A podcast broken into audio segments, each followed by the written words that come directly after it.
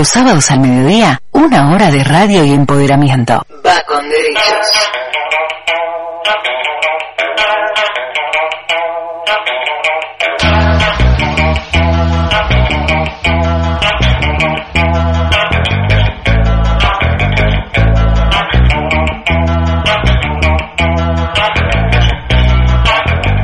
¿Qué tal amigas, amigos? Muy bienvenidos al nuevo programa de Va con Derechos aquí en Radio Provincia 97.1, programa número 25, el de este sábado, este programa que lo hacemos desde la Subsecretaría de Derechos Humanos de la provincia de Buenos Aires. ¿Cómo va Paloma?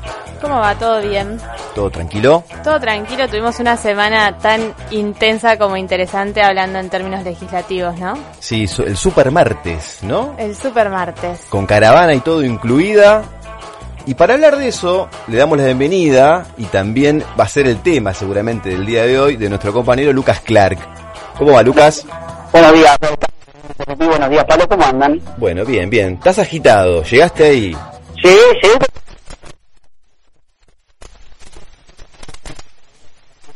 con los y las bonaerenses. Y como decían ustedes recién, exactamente vamos a estar hablando del día martes, que es un día muy importante para, para el país, un día donde también se, se reactivó de alguna manera la, la militancia política, se ve en las calles en autos, en caravanas, en micros, para apoyar tres proyectos de ley muy importante, de los más importantes de este año, diría yo. Bien, veremos ahora cómo se desarrollan ¿no? las discusiones dentro del Congreso. Bueno, ya hubo medio, eh, se aprobó en la Cámara de Diputados, ¿no? lo que vos bien marcás, eh, Lucas, el aporte solidario de las grandes fortunas. Pero bueno, falta muchísimo para debatir. También fue lo del proyecto por la legislación del aborto el día jueves, ¿no? Eh, importante la actividad. Hmm. Así es, el, el, día martes se aprobaron tres leyes muy importantes. La ley Yolanda, se aprobó también la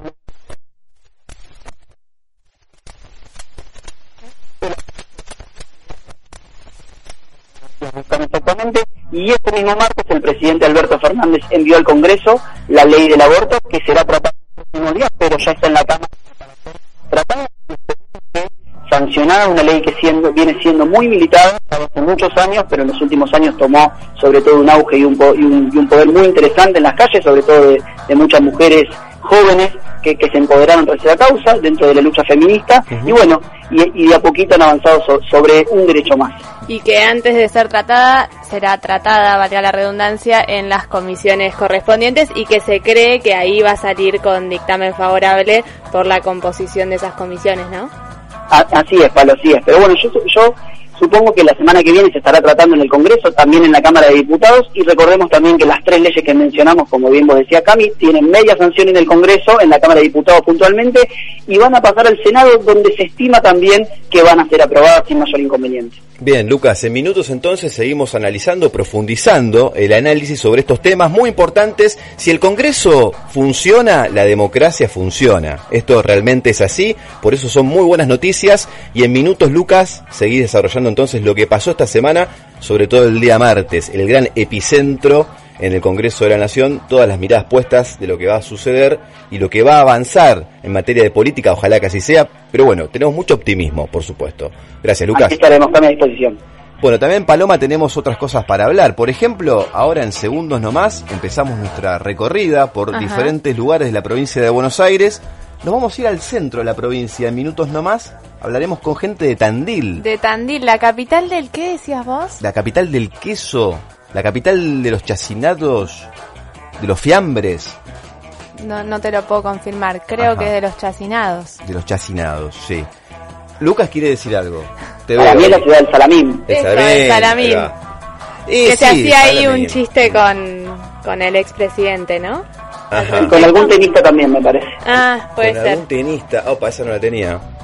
Juan Martín. Ah, ah, ahí está, Tandil del Potro, ahí va, todo cierra. Bueno, el expresidente, que vos claro. haces mención, por el apodo, pero nació también ahí el expresidente. Claro, exactamente, por eso queda justo. Claro, le calza como anillo al dedo entonces. Bueno, somos Va con Derecho, le mandamos un saludo muy grande a Fernando Iranzo que está en su casa, Pablo Ruesler también que está acá trabajando en la producción, Juan en los controles técnicos y hasta las 13 horas Estamos aquí en el aire de la 97 UNE.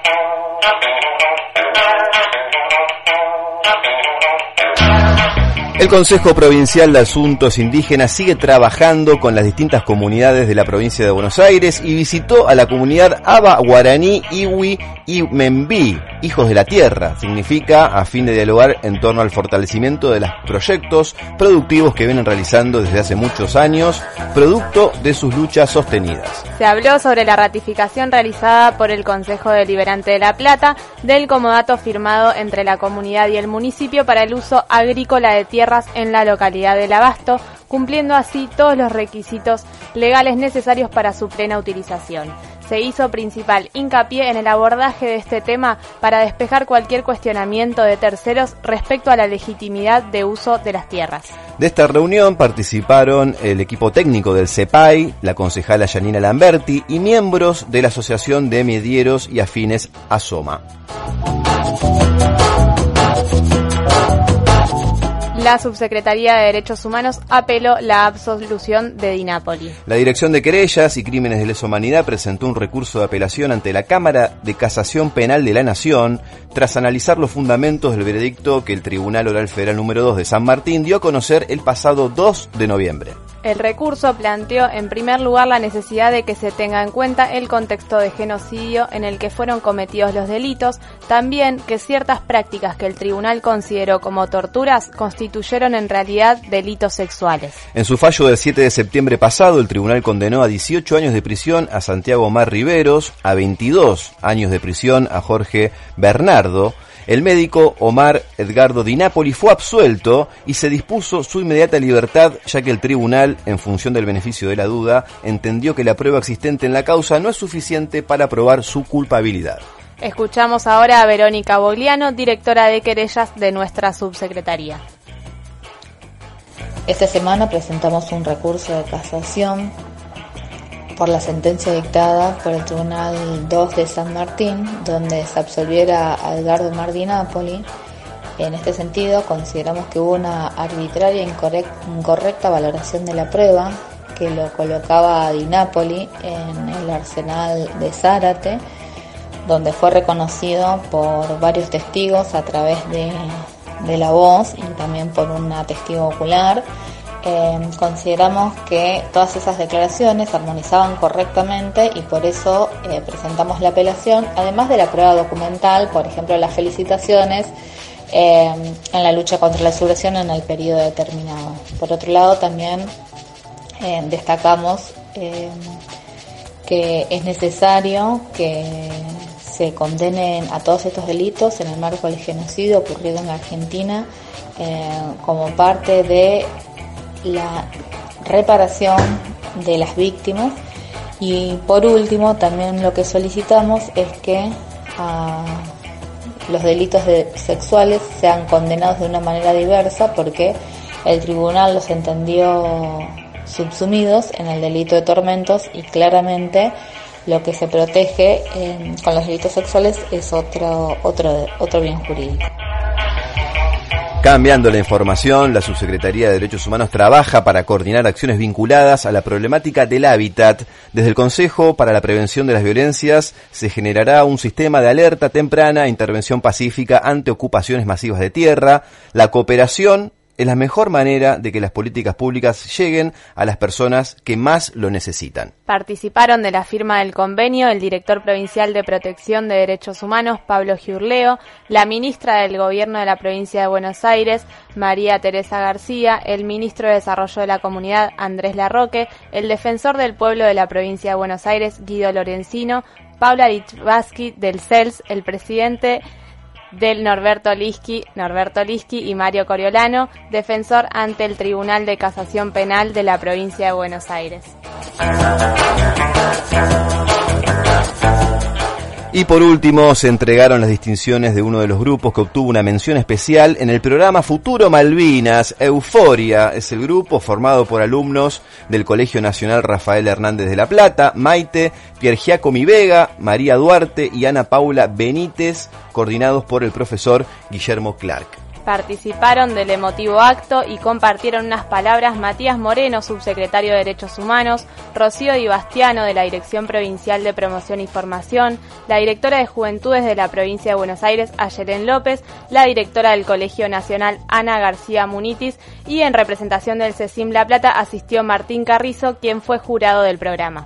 Y además se entregaron distinciones a otros ganadores. Del Colegio de Estudiantes de La Plata, el quinto A, ganadores en la categoría Malvinas, Soberanía y Bienes Naturales, integrados por Eva Leone y Magdalena Ichazo, con la coordinación de Martina Germain y Matías Díaz, y también otro eh, curso del Colegio de Estudiantes de La Plata, el segundo, integrado por Alejandro Juárez y Gael Gómez, con la coordinación de Martina Germain y Florencia, que obtuvieron una de las menciones especiales. Los y las ganadoras asisten al Colegio del Club Estudiantes de La Plata y por eso el acto de entrega de premios tuvo lugar en el estadio Jorge Luis Hirschi, con la participación de Matías Moreno, subsecretario de Derechos Humanos de la provincia de Buenos Aires, Rocío Di Bastiano, directora provincial de Promoción y Formación, Ayelén López, Juan Sebastián Verón y Martín García Olivares, presidente y secretario de Cultura y Educación del Club Estudiantes de La Plata respectivamente. Germán Bonani, secretario de Educación del CECIM y junto a familiares y otras autoridades e invitados especiales. Va con derechos.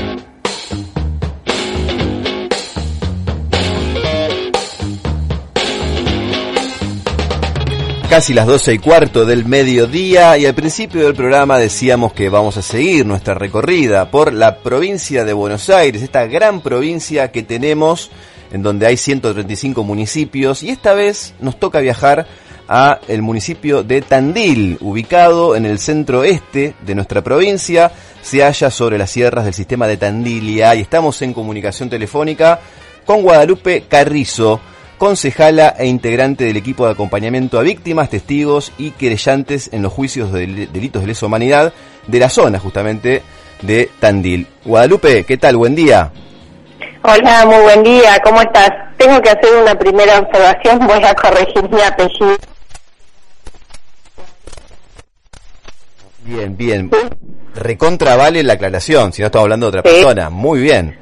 Perdón, Guadalupe Garris, ahí está, concejala e integrante del equipo de acompañamiento. Un gusto realmente tenerte acá y hablar sobre lo que está pasando en Tandil, que son muchísimas las cosas que pasan, por suerte, pero en particular queríamos empezar a hablar con vos eh, desde tu lugar en el equipo de acompañamiento que están exigiendo que se realice un juicio por delitos de lesa humanidad de la subzona 12, conocido como la Huerta. Contanos Guadalupe, ¿en qué consiste y por qué es importante que se avance en este sentido? Una zona que también, lamentablemente, el terrorismo de Estado hizo estragos.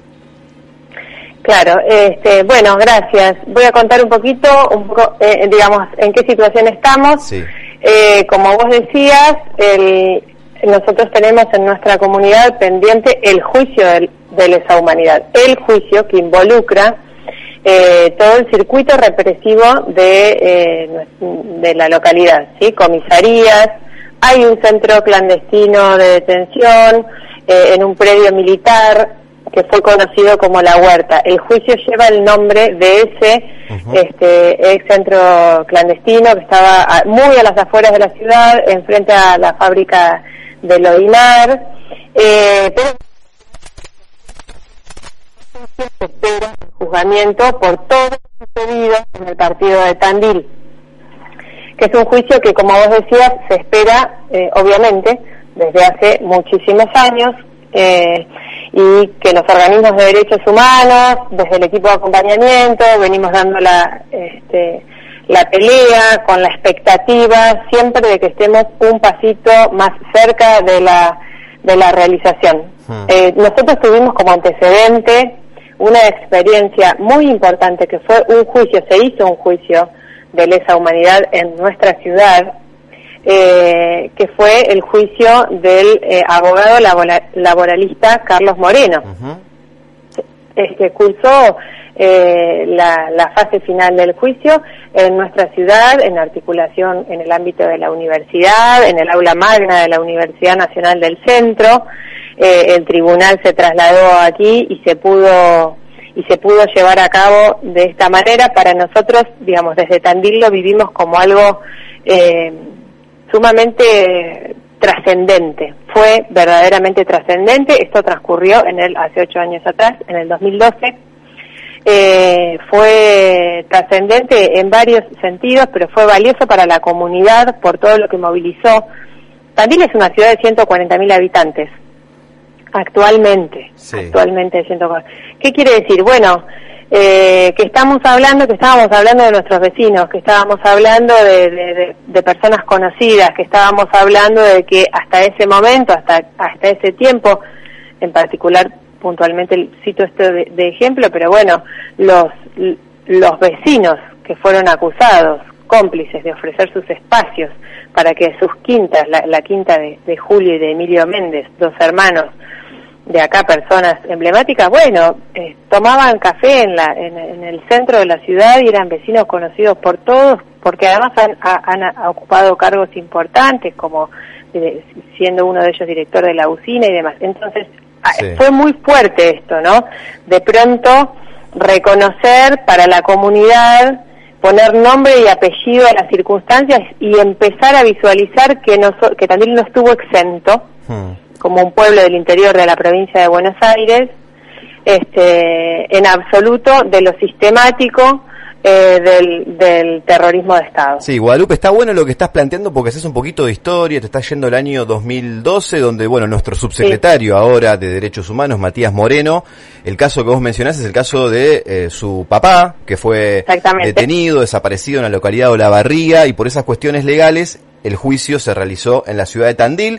Vos bien marcabas, hubo gente del ejército condenado en este juicio y también condenados civiles, como vos bien planteabas, los hermanos Méndez, por la quinta que ellos le daban al ejército para que ahí, bueno, se realicen, eh, se cometían delitos de lesa humanidad, digamos, funcionaba como un campo de exterminio, así, directo. Lo cierto que los Méndez, también, los dos hermanos, se lo han visto, pues tienen prisión domiciliaria ahora, ¿no? Por su edad. Y se los han visto libres y caminando por la ciudad de Tandil también. ¿No existe esa contradicción también en este lugar? ¿Cómo lo ves?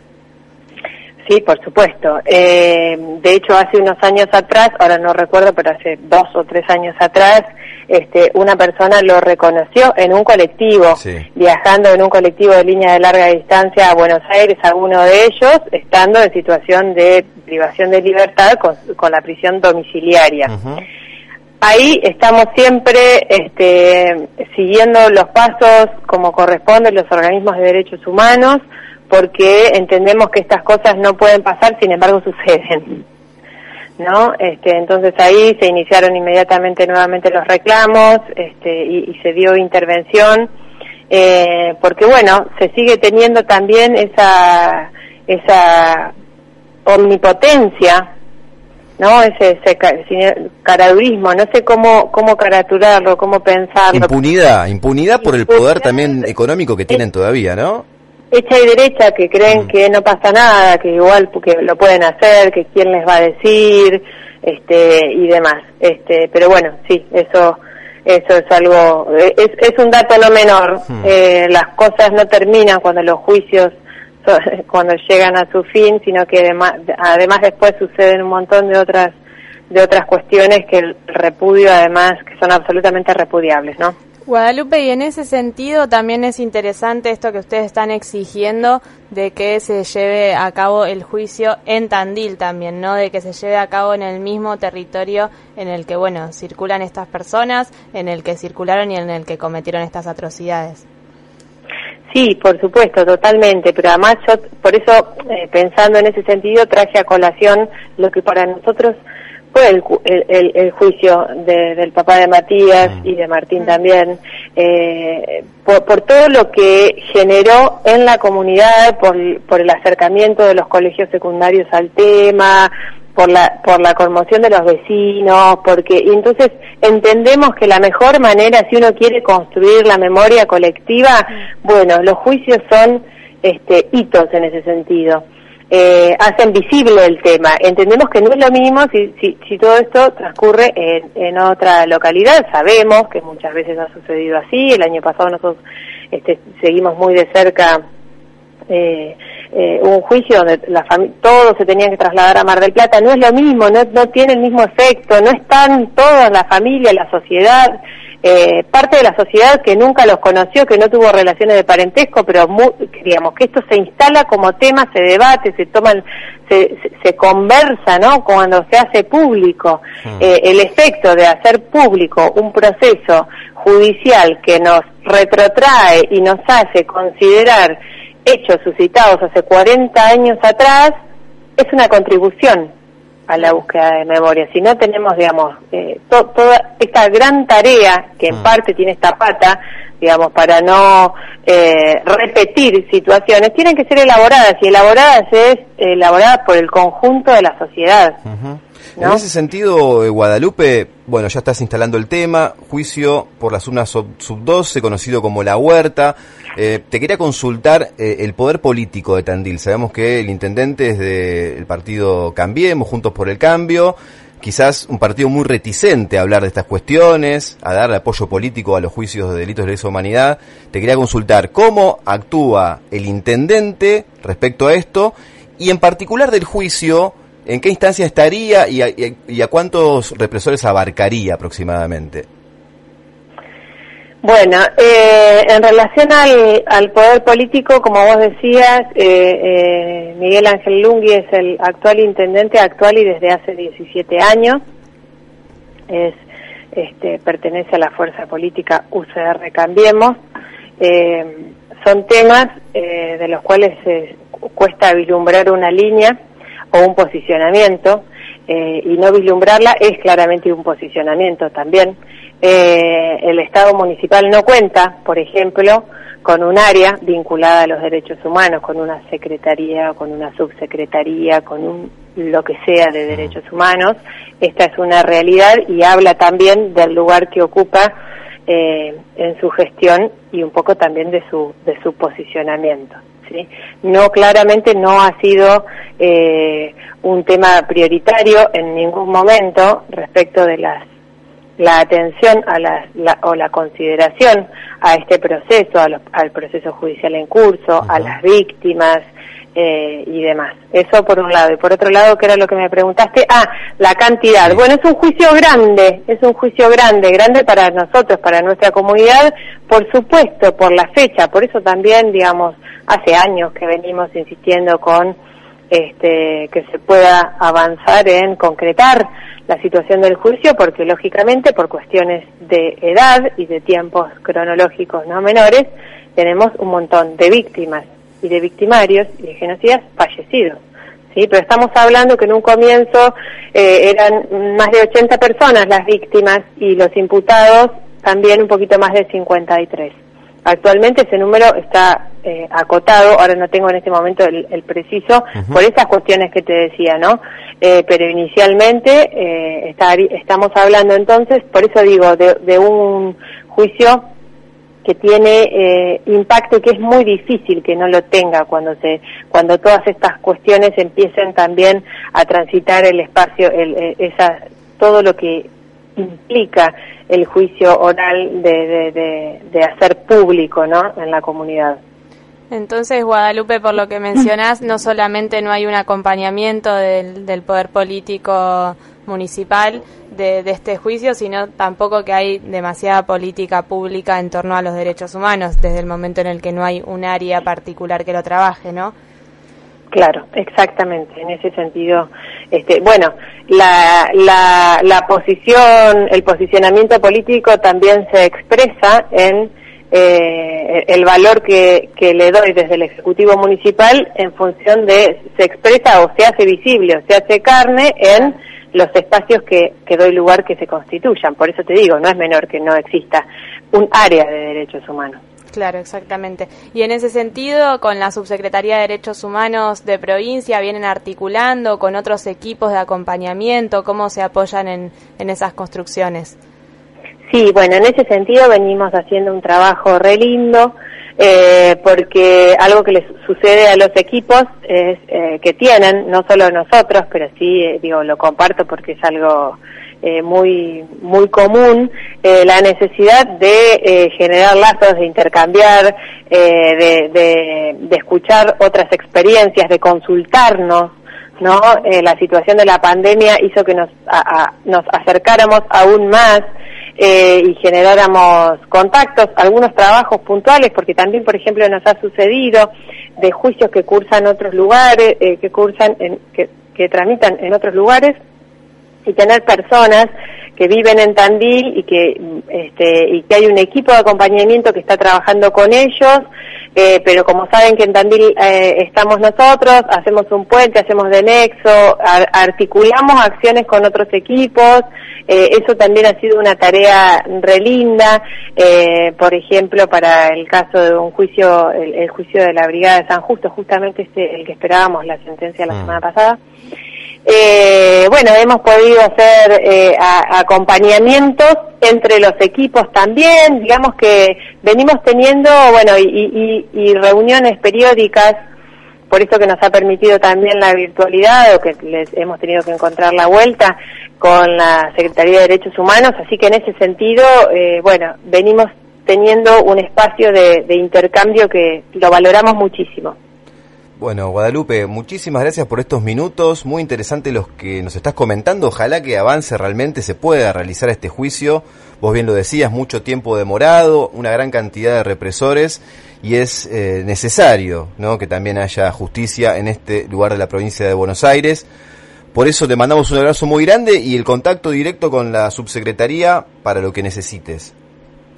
Buenísimo, muchísimas gracias a ustedes. Sé que están, que están siempre, eh, porque porque así sucede. Y eso para nosotros y sobre todo para quienes estamos en el interior es algo eh, como como recién te decía muy valorado eh, porque no por estar lejos digamos hay un montón de de cuestiones a atender y a sostener hasta que ojalá como vos decís dos cosas una, que tengamos una, una fecha.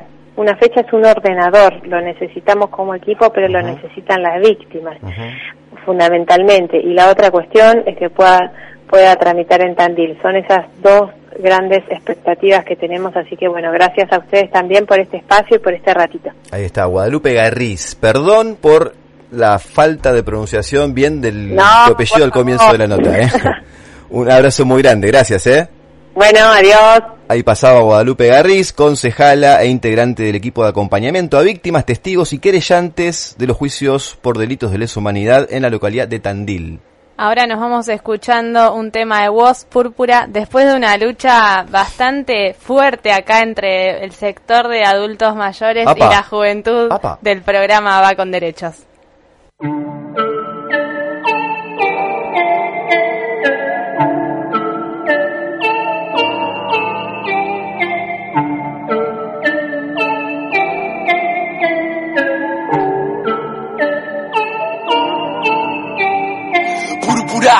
Púrpura, veo el color en el aire y púrpura, púrpura, quieren que yo no sea nadie y púrpura, púrpura. Vamos a seguir este baile, la danza de lo que resisten bailando aunque quieran que no seamos nadie. Púrpura, púrpura, veo el color en el aire y púrpura, púrpura, quieren que yo no sea nadie. Púrpura, púrpura Vamos a seguir este baile, la danza de lo que resisten bailando aunque quieren que no seamos nadie.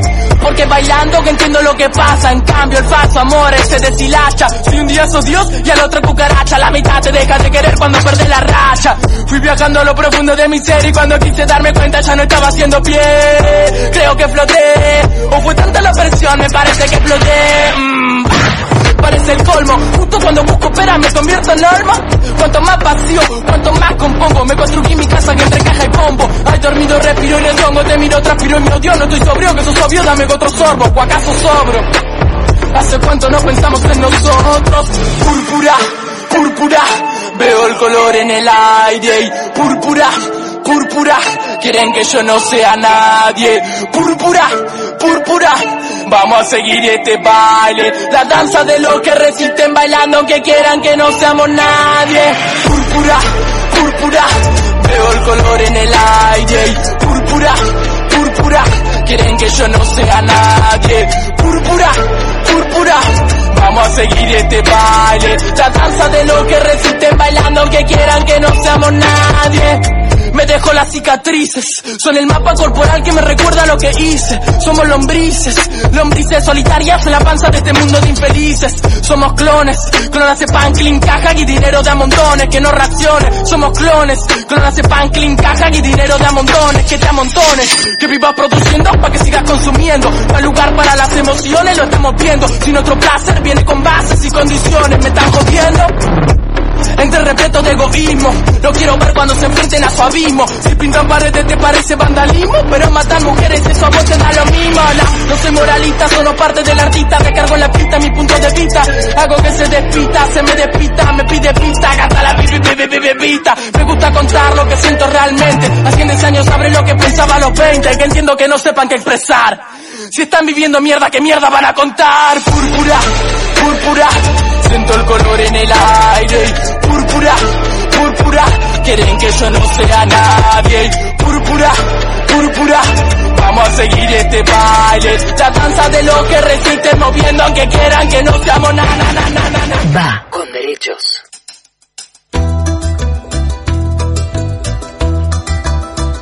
Continuamos en Va con Derechos, eh, después de escuchar a vos. La revolución de los puber, podríamos decir. Hablando de puber, Luquita, ¿cómo va?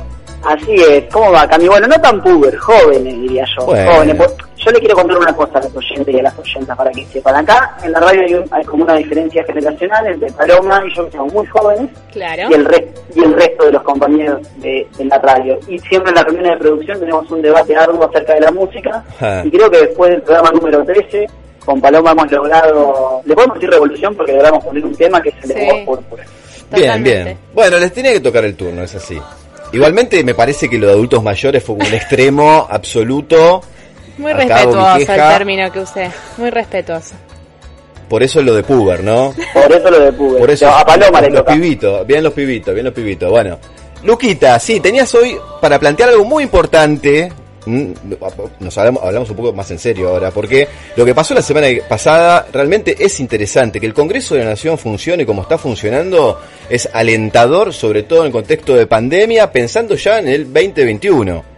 Exactamente, Cami, exactamente. Bueno, como decíamos en el bloque anterior, ¿no? Este martes hubo una, una gran caravana militante, que igualmente digo, lo tenemos que decir, caravana en autos, caravana con protocolos, recordemos que seguimos en pandemia, aunque estamos con, con la nueva disposición de aislamiento eh, preventivo, digamos, una distancia social preventiva, pero bueno, digo, con ciertos cuidados, hubo una caravana muy importante, se movilizó desde ciertos distintos puntos de la provincia de Buenos Aires a la militancia, a la militancia política, porque se votaban tres leyes sumamente importantes, que es la que mencionamos hoy, el aporte extraordinario de las grandes fortunas, la ley Yolanda y la ley de fuego. Y además con la noticia de que ese mismo día el presidente Alberto Fernández estaría enviando al Congreso la ley del aborto. Digo, cuatro leyes, cuatro leyes que sin duda marcan un precedente y un horizonte de hacia dónde quiere ir el gobierno. Digo, recordemos que hace 11 meses que asumió este gobierno, recordemos que lo que dejaron los cuatro años anteriores, más la pandemia, generaron un clima casi muy difícil de gobernabilidad en el país por la crisis económica, por la crisis sanitaria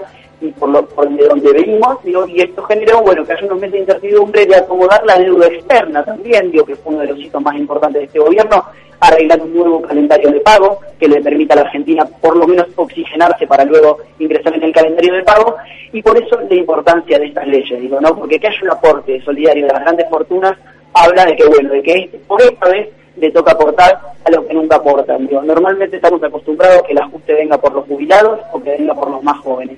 En este caso el ajuste, no el ajuste, digo, sino el aporte solidario va a venir de las grandes fortunas y me parece importante, Cami Palo, mencionar el tema de la deuda, porque eso también tiene mucho que ver con la crisis económica que tiene la Argentina. Recordemos que la Argentina tomó en los últimos cuatro años la deuda externa más sideral de toda su historia no solo eso, sino que esa deuda no fue utilizada ni para hospitales, ni para viviendas, ni para puentes, ni para rutas.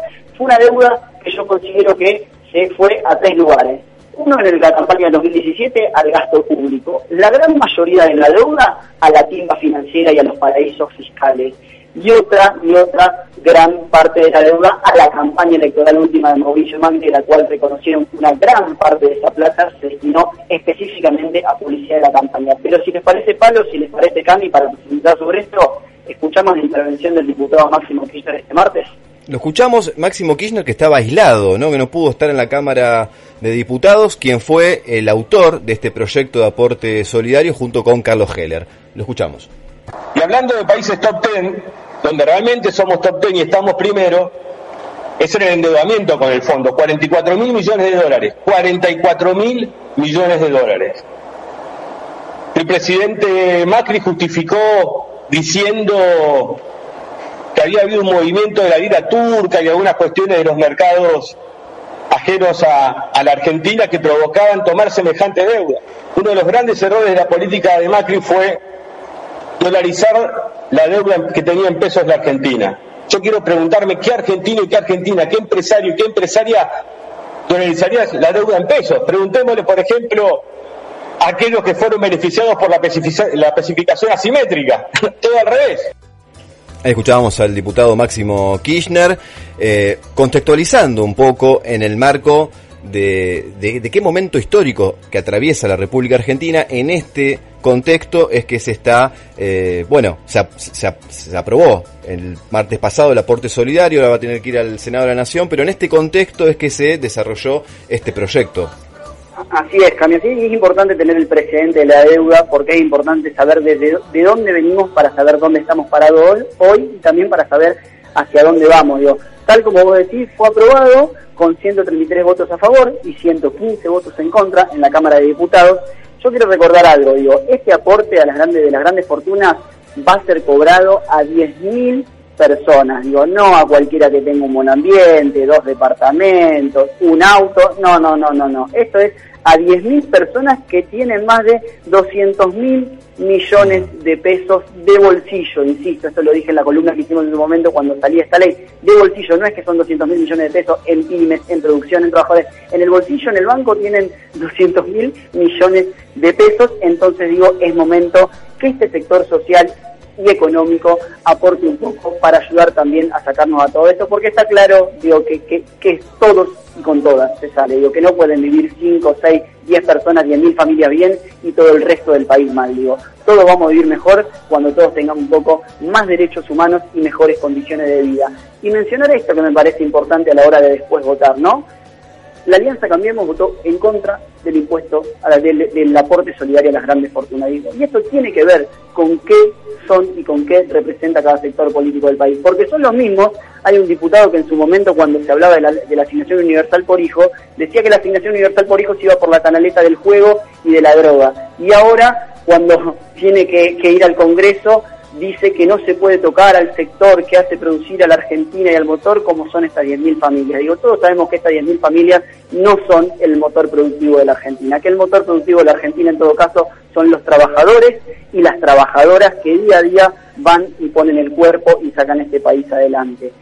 Rápidamente voy al otro porque de la producción me dice que nos queda poco tiempo. Digo, también la ley Yolanda se votó el martes en el Congreso. ¿Qué es la ley Yolanda? Bueno, una formación obligatoria para todos los empleados estatales sobre medio ambiente. Y otro tema que se viene discutiendo por suerte y por decisión política fuertemente en el Congreso, porque es muy importante discutir realmente el medio ambiente y lo que pasa allí.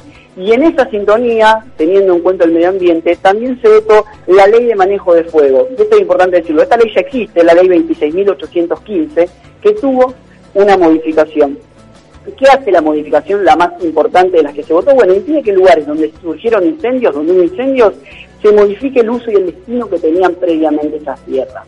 Es decir, impide que ahí donde iba, digamos, que haya actividad agrícola o que haya emprendimientos inmobiliarios o cualquier otro tipo de actividad económica en lugares donde se incendiaron. ¿Qué, ¿Qué, impide esto? Bueno, la especulación y el incendio intencional, digo, que ha pasado muchas veces en este país y en otros países, lugares donde algún vivo o alguna viva quería hacer un negocio inmobiliario, se incendia ese lugar y de pronto esas tierras pierden su valor productivo, entonces se usa para hacer un formidable negocio. Esto lo que impide es que esas tierras luego del incendio modifique su uso para impedir no solamente los incendios intencionales, sino también para ponerle un freno al negocio y a la especulación de cualquier tipo, de inclusive incendiar tierra en nuestro propio país con tal de ganar un poco de dinero. Y a modo de cierre, sí. porque sé que estamos apurados, me gustaría decir, volver a mencionar lo del aborto. Alberto Fernández mandó la ley de interrupción voluntaria del embarazo este martes al Congreso de la Nación, que deberá tratarlo primero en comisión y después en el Congreso.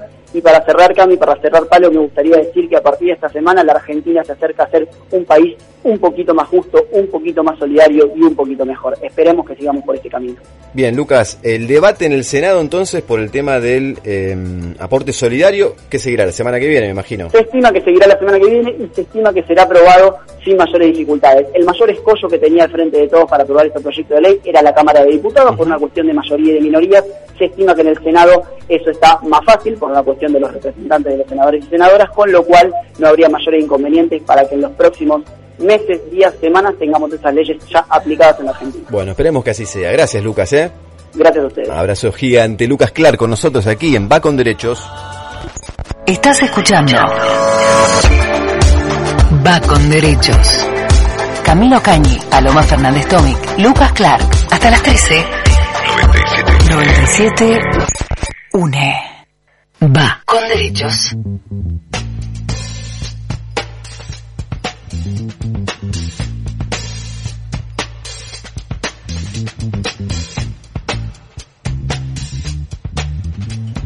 Y entramos en el último bloque de este programa, Va con Derechos, programa de la Subsecretaría de Derechos Humanos de la provincia de Buenos Aires. Y vamos a estar hablando ahora, Paloma, sobre eh, un acto que se realizó la semana pasada, a dos años de la masacre de Esteban Echeverría. Así es, el 15 de noviembre de 2018, en la comisaría tercera de Esteban Echeverría, eh, eh, uh, Echeverría se produjo un incendio en el calabozo y fallecieron 10 de las 12 personas que estaban alojadas ahí. La comisaría tenía tres calabozos clausurados en ese momento, hablamos 15 de noviembre del 2018, es decir, inhabilitada para recibir personas, contaba con seis órdenes judiciales de clausura, el cupo fijado por la propia institución policial era de 10 personas, y no obstante esto, el día del incendio había 26 hombres, 12 en el calabozo 1, 9 en el calabozo 2 y 5 en el calabozo denominado Buzón. En esta masacre fallecieron Elías Soto, que tenía 20 años, Walter Barrios, de 21 años, Carlos Corbera, de 31, Jeremías Rodríguez, 19 años, Eduardo Ocampo, de 60 años, Jorge Ramírez, que tenía 30 años, Juan Labarda, 59 años, Juan Fernández, 31 años, Miguel Ángel Sánchez, de 31 años también, y Fernando Argüello, de 33. Vamos a escuchar la palabra de Matilde Rojas, ella es mamá de Elías Soto, uno de los chicos fallecidos en esta masacre de, de Esteban Echeverría, que el pasado fin de semana se cumplieron dos años. La escuchamos. Hola, mi nombre es eh, Matilde Rojas, soy mamá de Elías Soto de la masacre de Esteban Echeverría, de la comisaría tercera de Trasradio, donde en un incendio perdieron la vida 10 detenidos.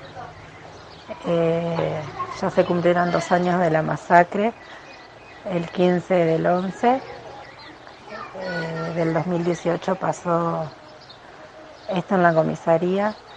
A los dos años hicimos un, un acto homenaje a los chicos frente a la comisaría donde dejamos un, arreglo floral donde después a la tarde también hicimos una transmisión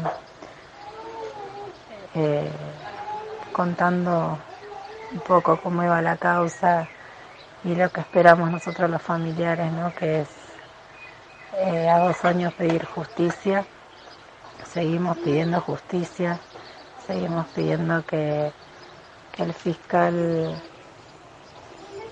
eh, trabaja un poco más en la causa, porque como mamá siento que, que no, no está haciendo mucho, eh, no está investigando como corresponde. Y, bueno, en representación de, de las 10 familias, como siempre digo, eh, seguimos en esta lucha que no vamos a parar acá estamos de pie, con un dolor muy grande en el alma, pero de pie por, poder, por pedir justicia por, por ellos que ya no están, por ellos que un fiscal quiere cerrar la causa culpándolos a ellos donde ellos ya no se pueden defender, pero acá estamos la familia para eso. Gracias a todos los que nos apoyan en, desde estos dos años y siguen con nosotros. Escuchábamos a Matilde Rojas, mamá de Elías Soto, recordando lo que fue la masacre en Esteban Echeverría y la ofrenda floral que realizaron por justicia y memoria frente a la comisaría tercera. Exactamente, y desde la subsecretaría, desde nuestra subsecretaría, junto con la Secretaría de Derechos Humanos de la Nación y autoridades municipales, bueno, participamos de este homenaje el pasado domingo exigiendo justicia y el cese de los casos de violencia institucional en todo el país. Así que el recuerdo acá de las víctimas de esta masacre de Esteban Echeverría a dos años de estos lamentables hechos. no nos queda casi nada más de tiempo. Eh, ya nos estamos yendo, van a ser y 50, tenemos que dejar el estudio un ratito antes para que se desinfecte, porque seguimos en una situación de pandemia, a cuidarse mucho. Creo que Lucas Clark quiere decir sus últimas palabras, ¿o no? Simplemente saludarlo a todos y a todas, y bueno, muy contento de estar otro sábado más compartiendo la radio de los y las bonaerenses. Te esperamos el sábado que viene. Aquí estaré, aquí estaré. Esperemos que ya podamos estar ahí adentro del estudio, vamos a hacer el intento que siempre es mucho más cómodo hacer radio dentro del estudio. Con el distanciamiento pertinente, obviamente. Obviamente, es una mesa muy larga la que tenemos. Bien, abrazo, hasta el sábado. Hasta el sábado. Bueno, Paloma, ya está, nos tenemos que ir. Gracias Pablo Ruesler en la producción, gracias Juan Natale en los controles técnicos, gracias Fernando Iranzo también que está trabajando con las redes sociales y nos encontramos el sábado que viene. El sábado que viene a las 12 por 97 UNE.